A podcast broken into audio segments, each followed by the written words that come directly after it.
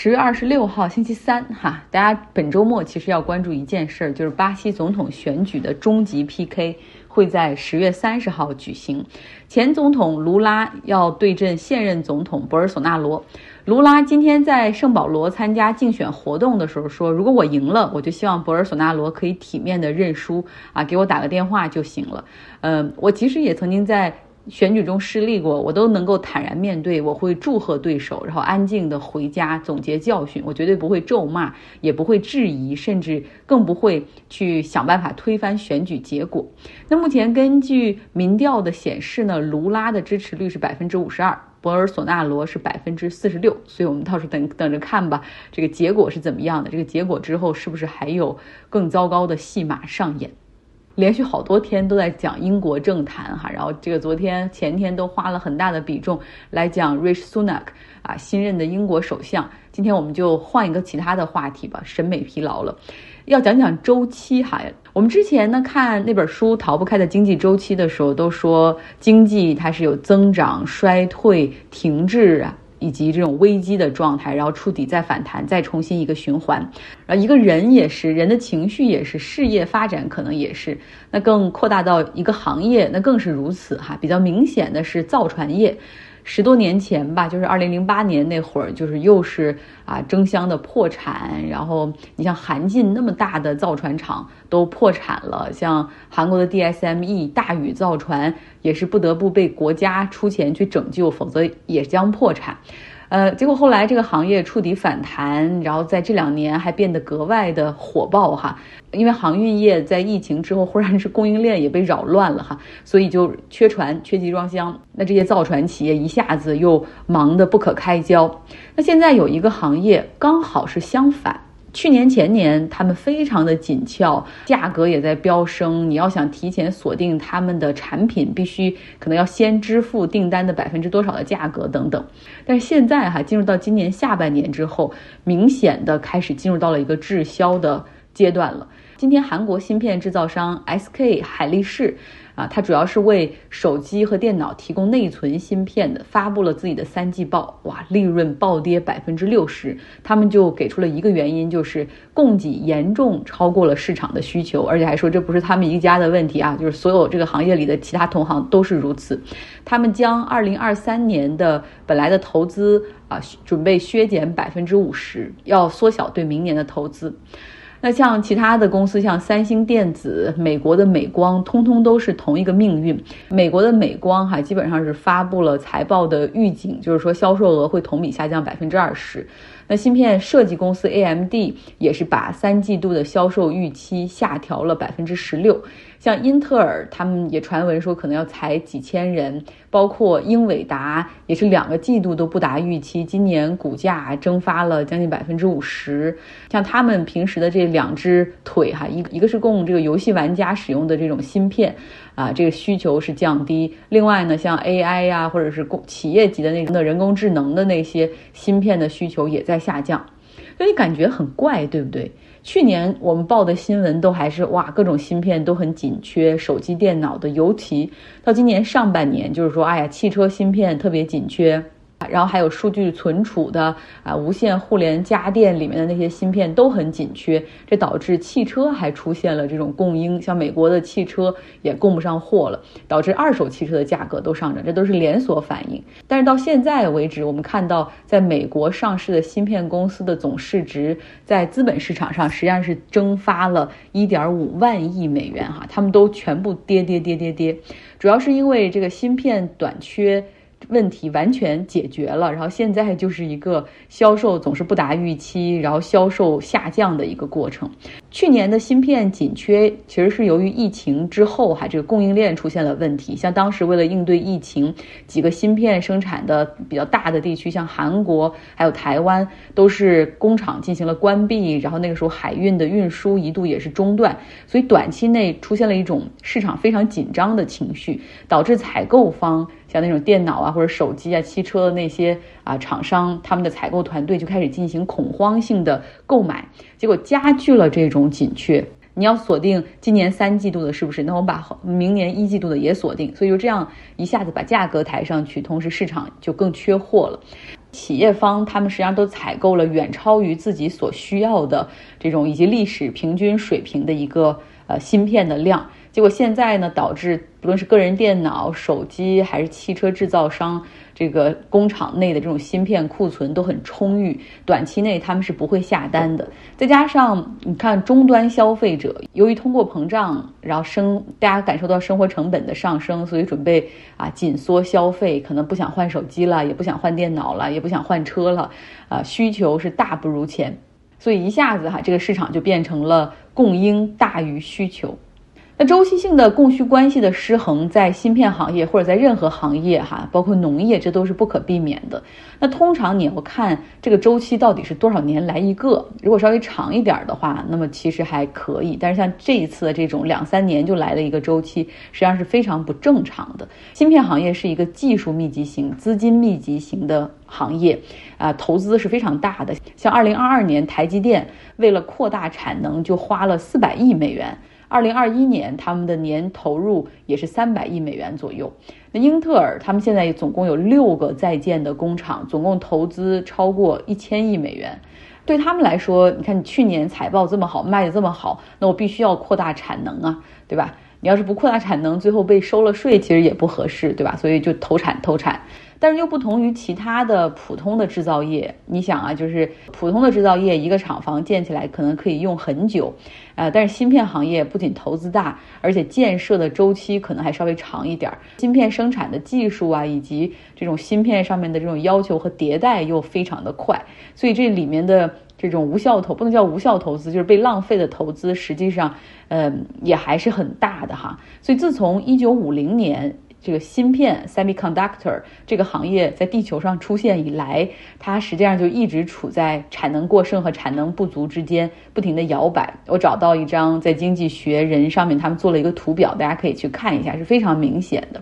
那现在呢，还有一个特殊的情况，就是很多国家都把芯片行业实际上放到了一个跟国家安全呃一样重要的这种位置上，所以很多国家都提供了给本土的这些企业，或者是为了招引投资，都有很多的补贴，还有税收的优惠。这其实，在客观上又加大了这些企业大肆挥霍的这种底气哈，这可能会导致他们比平时建立起更多的这种过剩的产能。所以，《经济学人》最后给出了一句话，哈，就是说，实际上政客们也好，或者是芯片行业的 CEO 也好，都需要停下来想一想，哈，因为你现在搞出的这个繁荣越大，随后的萧条可能就越深。好，我们继续哈，结尾来讲讲声音这个系列。回到《纽约客》这篇文章的主角——纽约中央公园附近的林肯中心，在娱乐业巨富哈大卫·格芬的资助下，呃，林肯中心开始了新的一次改造。还记得我们周一讲的那一期吗？有两个这个声学的工程师 Blair 和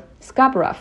他们全权负责哈。他们在测试和 stimulation 之后啊，就是反复模拟之后，决定把舞台向前移八米左右，让舞台和观众靠得更近一点。那之前呢，大概有百分之三十的座位实际上距离舞台的距离是超过三十米，但是现在这个比例缩减到了百分之九。会增加整个音乐厅内的一些这种亲密的程度，closeness。我的语文很差，有的时候找不到特别合适的词儿哈。那同时呢，将音乐厅里面的座位进行了削减。过去是两千七百个座位，然后现在是缩减到了两千两百个座位。我传了个照片儿，呃，在微信公号账号同学上，大家可以去看一下。呃，那个密密麻麻的，看起来可以坐很多人的林肯中心的样子哈。之前就是这种观众座位太多了，实际上它会吸收声音，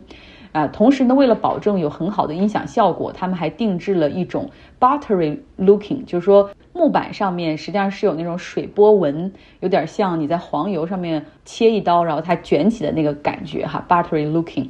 然后精准的通过模型的比对 stimulation 模拟，然后算出音乐厅内到底有多少比例的墙面需要装上这个新的木板，然后每一块木板上面的波形也精确的设计了九条波形哈，nine curves，呃，然后这种木头的材质，他们曾经想过用橡木，但是通过实验比对之后，选择用榉木。他们的解释说，墙会从空气中去吸收能量。在一九七六年那一次林肯中心的翻修中呢，啊，其实当时的墙壁他们是用了四分之三英寸厚的一个胶合板，然后呢又贴了这个镶边条，之后又加了一层绝缘层哈。像低音的部分，实际上很多是被这个胶合板给吸走了哈，把这个低音的强度给吸走了。那缺少低音的音乐，实际上听起来是很乏味的，而且实际上把整个交响乐团中的这种音乐的复杂性降低了。那现在他们重新选用的这种呃山毛榉木，实际上是直接粘在砖墙的这个墙壁上，呃，然后把过去原来要贴的这种。粘合涂层由八分之一英寸改为十六分之三，然后要严密的去密封，然后去板子贴到这个墙上来，减少震动，减少声音低音被吸收。这都是精确的计算模拟的结果。同时，整个音乐厅的观众席，我们知道，你为了能够让大家。可以都能够看到前面不被遮挡，所以这个观众席通常设计是有坡度的。他们把这个坡度从过去的四度改为了七度，那这样可以避免音乐被观众席大量的这种吸收。同时，在舞台上方还放置了一个羊毛材质的一个。一个木箱哈，这我我都不知道该如何形容这种新的东西。但是如果你去一些比较好的剧院，然后甚至一些电影院，好像都有这样的装置，它可以远程去控制和调整角度，可以用于放大声音啊，放大。哪个舞台哪个部位的声音，这都是可以做到的。然后另外呢，他们还对天花板进行了重新的设计，是有一个半透明的网格的结构覆盖了天花板。那么在灯光之下，偶尔你会看到一点树木的感觉，哈，可能是是一种错觉，但是给人一种自然的感觉。那这个音乐工程师 Scarborough，他之前呢还帮助美国 Nashville 一个音乐厅进行改造。然后他说，他一般在改造这个音乐厅之前，那个时候他会去欧洲去参观哈，其中去了维也纳的金色大厅。当天是一个下午，他听的是德沃夏克的安魂曲。当结束这个演奏的时候，当时太阳正好从西侧的这种窗户照进来。整个房间里都充满了金色的光芒，哈，他当时就觉得这就是音乐、建筑、声学和自然环境的一个完美的结合。所以那一次就是欧洲考察归来之后，他对于 Nashville 这个音乐厅提出的设计就是，我们也需要在这个音乐厅里面开窗户，哈，可以跟自然有这种交互。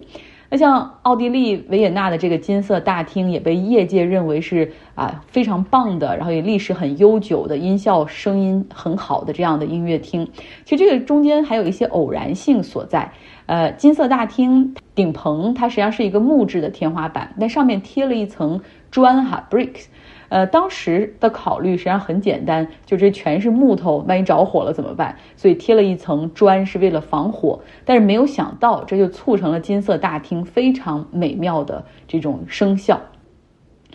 呃，我们再回到林肯中心哈。我们知道林肯中心实际上是纽约爱乐乐团的家哈，所以他们的艺术总监也会带着团队时不时的来视察这个改造的结果，毕竟这是他们的主场。其实这个艺术总监也是说，交响乐团他们通常是在各地进行演出，也非常习惯应对不同的场地以及声学的挑战，甚至有的时候因为航班延误，然后可能抵达那个地方的时候都没有时间进行排练，那就直接上哈，所以他们是很有应变能力的。但是如果有时间啊，有可能的话，他们愿意精益求精。那尤其是对于自己的主场，所以他们从八月份开始就进行调音的排练，其实也是为了帮助这些音学的工程师来测试音乐厅里面的各项指标，包括你这个音波的范围、清晰度，还有混响啊，以及管弦乐团他们在演奏的时候能不能够听到、听清彼此的声音。